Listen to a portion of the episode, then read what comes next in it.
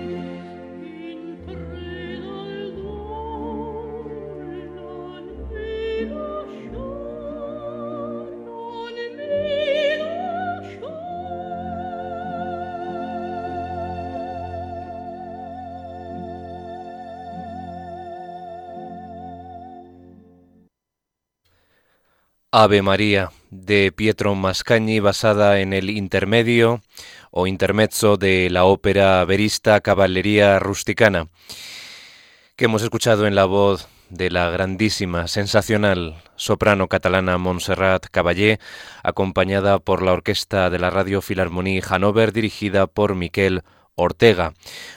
Uno de los eh, tracks, una de las pistas del disco Roses from 2000 en el sello BMG de la RCA. Pues en este programa no nos podíamos sustraer, era obligado el homenaje a la grandísima diva española que nos dejaba el pasado sábado 6 de octubre a los 85 años de edad en Barcelona, su tierra natal. La cantante catalana poseedora de una de las voces más privilegiadas y hermosas de su generación. esos filados infinitos a los que nos tenía acostumbrados a los eh, grandes amantes de la ópera, de la lírica, unos eh, filados, eh, esa técnica de adelgazar el sonido desde unas notas podemos decir más fuertes hasta el pianísimo, pues era algo que solo ella sabía hacer mm, de manera realmente única, ninguna cantante en la historia del siglo XX, de la segunda mitad del siglo XX, pues ha sido capaz de conseguir esos filati, esos eh, también eh, recursos eh, vocales que hacían que la administración del sonido, ese control maravilloso del fiato, de la respiración, pues lo usara de una manera realmente, como digo, única irrepetible y a todo ello se une la belleza purísima de la voz, una voz plena de armónicos, eh, iridiscente, cristalina, sensual, una voz eh, única también, eh, no comparable a la de ninguna otra. Pues como digo, en este programa de música sacra, en clave de Dios, pues era obligado, no podíamos obviar este fallecimiento y vamos a ofrecerles algunas de las piezas de contenido religioso, de inspiración religioso por eh, la gran intérprete barcelonesa. Hemos comenzado con este Ave María de Mascagni, que es una reutilización del material musical de ese intermezzo de la ópera Caballería Rusticana, que es la ópera que inauguró el verismo, la escuela verista italiana. Y vamos a continuación con otro Ave María, como es el de la ópera Otello de Giuseppe Verdi. Hay que decir que Monserrat Caballé sentó cátedra en el repertorio belcantista italiano con eh, Vincenzo Bellini y Gaetano Donizetti a la cabeza. También sus eh, creaciones de Gioacchino Rossini son antológicas. Y en Verdi, pues eh, tampoco tenía muchos rivales en, en, su época, porque Verdi hizo auténticas creaciones únicas como la Desdémona de, del Otelo verdiano y vamos ahora a escuchar una versión en directo en la que mm, tiene todavía más mérito porque Montserrat Caballé está mm, eh, lanzando esa plegaria a la Virgen antes de ser asesinada por el moro de Venecia, por el celoso Otelo, que ha sido tentado por eh, su alférez Yago para provocarle esos celos en relación a su mujer Desdémona, celos totalmente infundados, claro, porque Desdémona eh, le es fiel completamente a su marido. Escuchemos esta versión en vivo, concretamente en la Escala de Milán, con la Orquesta Sinfónica de la Escala, dirigida por Piero Bartonelli. Una recreación única del Ave María de la ópera Otelo de Giuseppe Verdi.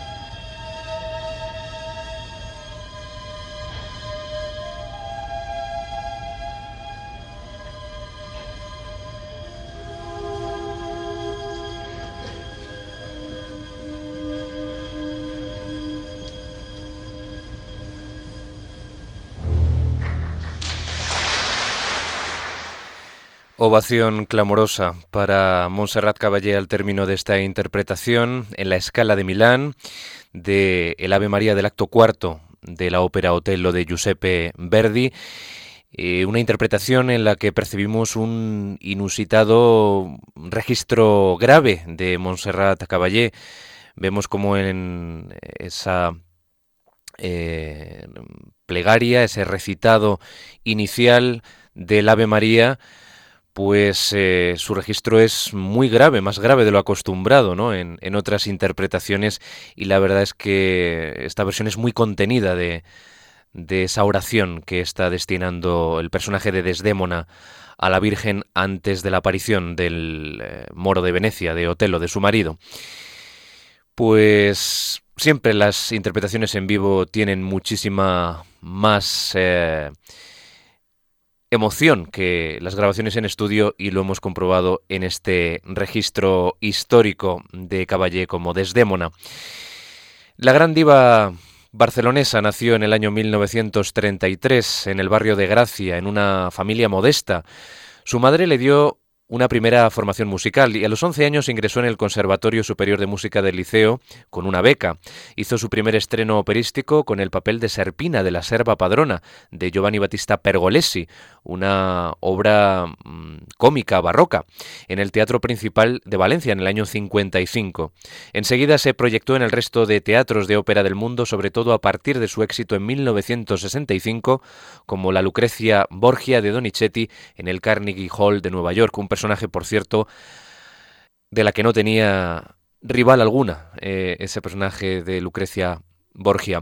Durante sus 50 años de carrera interpretó aproximadamente 90 papeles operísticos. Nunca dejó de cantar y de ampliar el repertorio. Fue descubridora, de hecho, de muchas óperas eh, casi inéditas que estaban en el olvido. En el baúl de los recuerdos de compositores belcantistas eh, como Donizetti, Bellini y el propio Rossini. Compartió escenario Caballé con todos los grandes artistas eh, de su tiempo, aunque ella decía tener una cercanía especial con Luciano Pavarotti, Plácido Domingo y José Carreras, los tres tenores. Todos recuerdan su actuación del año 88 junto al cantante Freddie Mercury en el tema Barcelona para promocionar los Juegos Olímpicos de cuatro años después, en el año 92. Cantó delante de Juan Pablo II en el año 82 y delante de Benedicto XVI en el año 2006 en el Encuentro Mundial de las Familias en Valencia. Su última actuación se produjo en agosto del año 2014 dentro del Festival de Música de Cambrils, donde actuó junto a su hija Montserrat Martí. Seguimos escuchando la voz eh, prodigiosa, sensacional y repetible de Montserrat Caballé en este programa especial de Enclave de Dios, siempre eh, obras, partituras, la mayoría operísticas y de zarzuela, las que van a poder escuchar en este programa de hoy, pues eh, de cariz religioso. Si estamos en un programa de música sacra, pues lo suyo es que tenga ese trasfondo espiritual, como lo tiene el final del acto segundo de la ópera La Forza del Destino, la fuerza del destino basada en la obra del Duque de Rivas de eh, Don Álvaro o La Fuerza del Sino. Eh, en esa obra se inspiró el libretista de La Forza del Destino de Verdi para eh, la composición de esta ópera. El libretista no era otro que Francesco María Piave, un colaborador habitual de Giuseppe Verdi. Y vamos a escuchar ese final del acto segundo que es eh, otra plegaria a la Virgen, la Vergine degli Angeli, la Virgen de los Ángeles, que entona el personaje de Leonora que está en eh, el convento con el padre guardián y están todos los monjes cantando al unísono y a los que se une la voz de Leonora y en este caso, Montserrat Caballé nos ofrece esta interpretación en eh, estudio, en un registro discográfico, acompañada por el Ambrosian Opera Chorus, la Royal Philharmonic Orchestra y todos bajo la dirección de Antón Guadaño.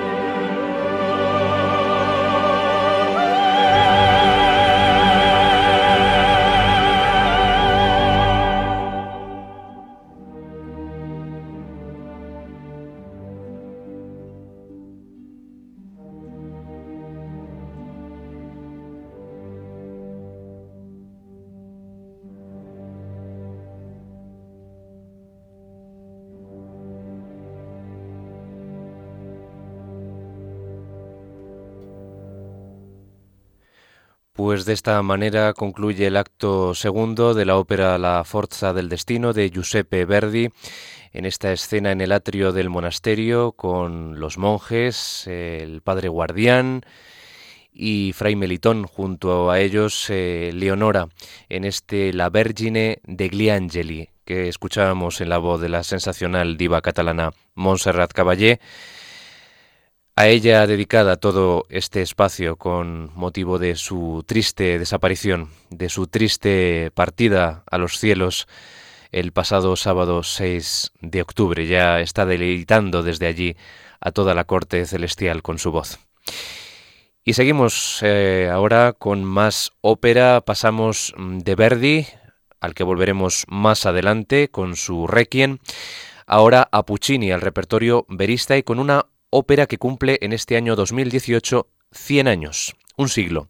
Suor Angélica, Sor Angélica, una de sus eh, tres óperas que forman el tríptico, el tríptico, eh, junto a El Tabarro y a Skiki. Es, por así decir, la obra más espiritual de las otras tres, eh, una trilogía que quiso rendir tributo a Dante Alighieri y su Divina Comedia.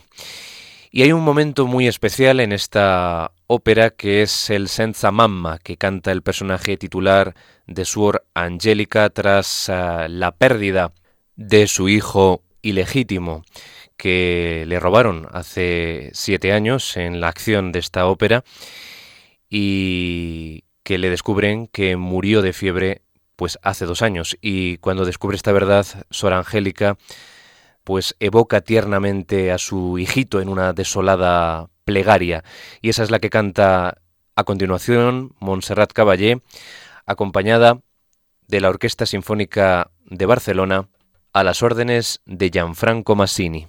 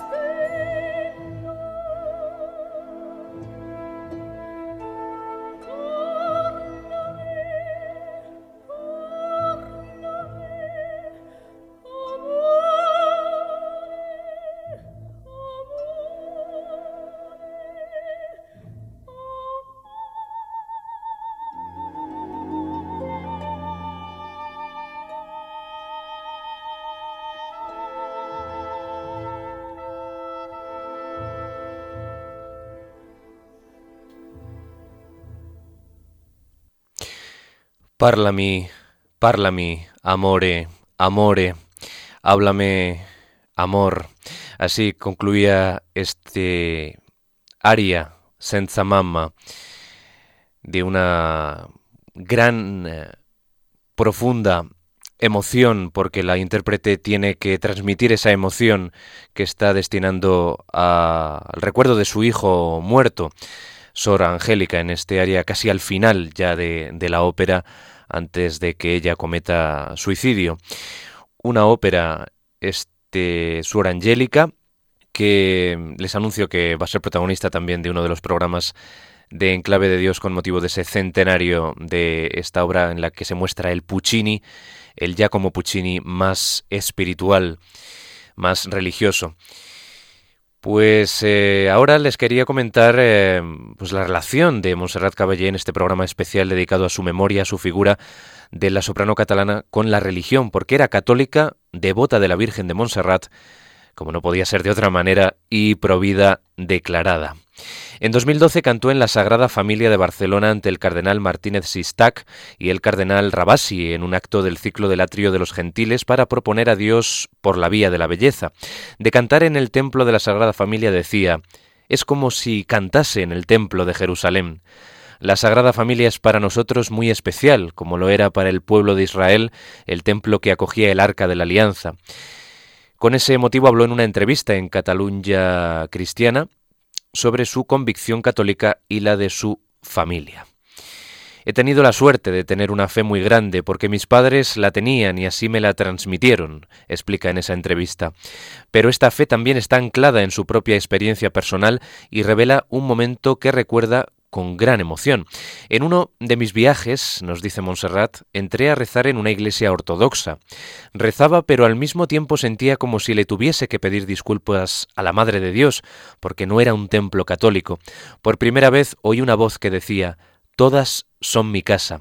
Me quedé petrificada, me puse blanca, me lo vieron las personas que me acompañaban. Fue una experiencia muy grande.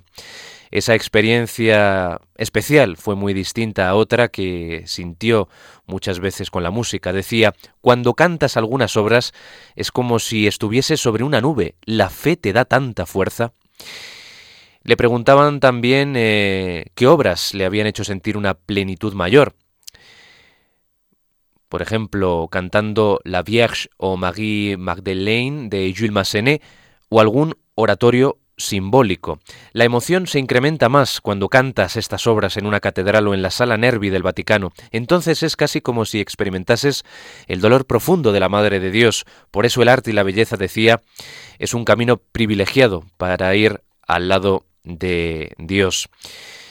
Decía que el oratorio La Vierge de Jules Massenet es la pieza que más la emocionaba y conmovía, la que más le ayudaba a sentir a Dios, pero que por lo general rezaba en silencio y de y que su relación personal con Cristo era muy íntima. Precisamente nos vamos a quedar con ese oratorio en cuatro partes que nos narra la vida de la Virgen María. El compositor eh, también operista, eh, Jules Massenet, eh, compositor que vivió a caballo entre el siglo XIX y el siglo XX, heredero de la gran tradición francesa, de la ópera de, de Gounod, por ejemplo, pues vamos a escuchar un fragmento de un aria que canta la Virgen, Rêve infini, divine extase, sueño infinito, divino éxtasis. No podemos escucharlo completo, sino simplemente un fragmento de este oratorio sacro, la Virgen, la Vierge de Massenet.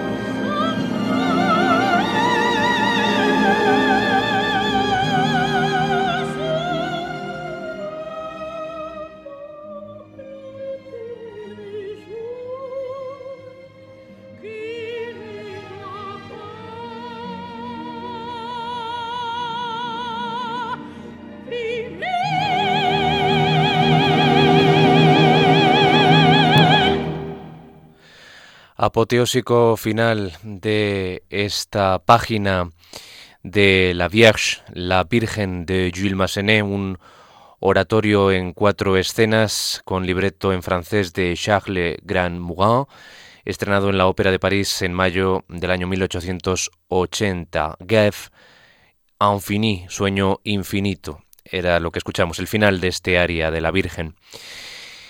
Y también nos decía Montserrat Cabellé en esa entrevista a la que aludíamos antes que a Dios lo has de llevar dentro y lo has de sentir, has de ser fiel, ponerte al servicio de la belleza y sentir la trascendencia a la que te lleva. Es como desligarte de ti mismo y andar por un camino que no ves, pero que sientes. Es como volar hacia una dimensión que no es la tuya, que se te lleva. Es como si estuvieses en otro nivel y de repente, cuando se baja el telón, es como si despertases. Caballé creó una fundación para niños necesitados. Explicaba que su marido y ella creían que era una cosa buena ayudar a los niños y siempre eh, se sintieron útiles eh, con ese compromiso. Aseguraba que no había venido a este mundo solo a distraer a la gente, sino también a hacer algo positivo por los demás. Hay que decir que el viudo de Monserrat Caballé es el genial tenor Bernabé Martí, que siempre se ha mantenido en un segundo plano respecto a la figura estratosférica de su mujer. Y vamos ahora, y me van a permitir que ya que un servidor eh, estuvo al lado del difunto Enrique Suárez llevando un programa de zarzuela en esta Santa Casa Radio María, nuestra zarzuela, pues ahora les obsequie con dos páginas de zarzuela cantadas por la soprano catalana. En primer lugar, eh, Bendita Cruz. Va a ser una página del acto primero de la ópera española Don Gil de Alcalá, con música y libreto del compositor levantino Manuel Penella. También hay que decir que Montserrat Caballé fue una gran reivindicadora, una gran embajadora de nuestra música en general y de la zarzuela en particular, a pesar de que no la interpretó en los escenarios como la ópera. Les dejo con esta plegaria a la Virgen también, a un recuerdo de una madre muerta, del personaje de Miztilán, de Niña Estrella, en esta entrañable ópera española, Don Gil de Alcalá de Manuel Penella.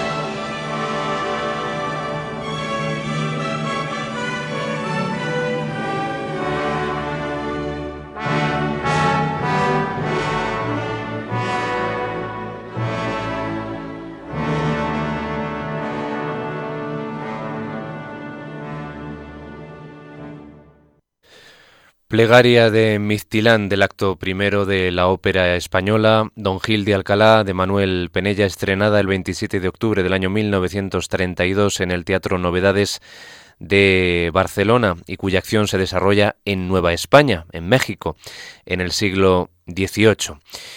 Sensacional en esta plegaria Bendita Cruz de Don Gil de Alcalá, nuestra gran, nuestra querida Montserrat Caballé. Y ahora eh, tras esta interpretación en la que acompañaba a Caballé, la Orquesta Sinfónica y la dirección de Eugenio M. Marco, vamos ahora con otra página más de zarzuela, que grabó poca zarzuela, pero muy representativa. Grabó dos obras de Amadeo Vives, el compositor de Colbató tanto Marusha como La Villana. Esta última va a ser con la que nos quedemos, una obra inspirada en Lope de Vega, en Peribáñez y el Comendador de Ocaña y que tiene libreto de Federico Romero y Guillermo Fernández Show, una sensacional pareja de libretistas en eh, la época final de nuestro género lírico español. Vamos a escuchar otra plegaria a la Virgen María, Virgen Santa Bendita, que canta el personaje de Casilda y que dirige a la Virgen porque pues, eh, tiene temor de que el comendador venga a seducirla porque ella se ve fiel hacia su marido Peribáñez. Escuchamos esta versión en la que acompañan a la soprano la Orquesta Sinfónica de Barcelona y la dirección de Enrique García Asensio.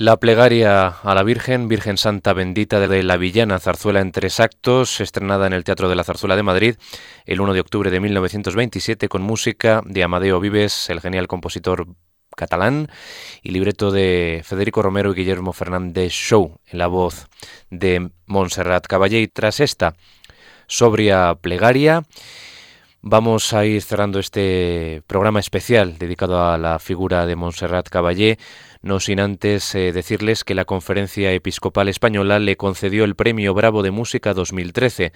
Entrevistada ese año en la revista Alfa y Omega, explicaba que se nutría en su trabajo y vida con el amor y la fuerza que me da la fe en Dios y por tanto la fe hacia todo ser humano.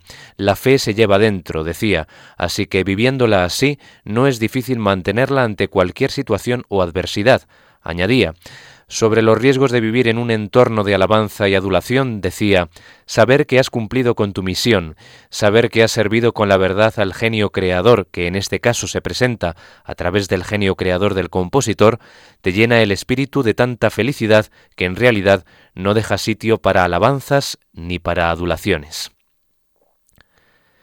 Y dicho esto, vamos a concluir este homenaje, este tributo a la sensacional Montserrat Caballé, con el Libérame Domine del Requiem de Verdi, el final de la misa de difuntos del compositor de Busetto, que también cantó eh, Caballé en un registro antológico con la Orquesta Nueva Filarmonía, el coro Nueva Filarmonía y todos bajo la dirección de Ser John Barbiroli. No vamos a poder escuchar toda la, la escena completa, el Libérame Domine completo, sino eh, los minutos finales eh, que la verdad es que son quizá los más eh, espectaculares y, y, tremebundos. Así que así, de esta manera, cerramos este homenaje a la gran diva catalana Montserrat Caballé con el Requiem de Verdi.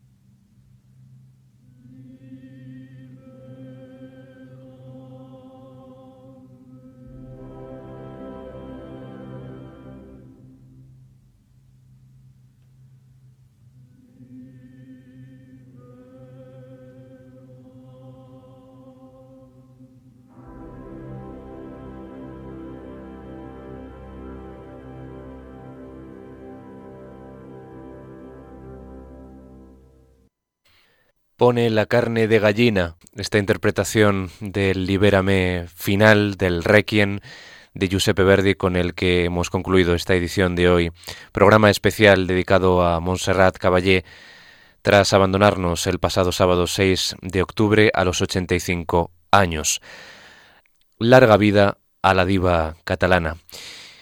Siempre la tendremos en el corazón y a través de los documentos discográficos y videográficos estará siempre presente. Yo me despido de todos ustedes y es eh, mi deseo que hayan disfrutado con este programa en el que se han convocado algunas de las páginas de inspiración religiosa, tanto operísticas como en este caso netamente sacras, el Requiem de Verdi y también con esas dos páginas de nuestro teatro lírico. Les deseo también que sean muy felices y que continúen en la sintonía de Radio María. Hasta el próximo programa de Enclave de Dios.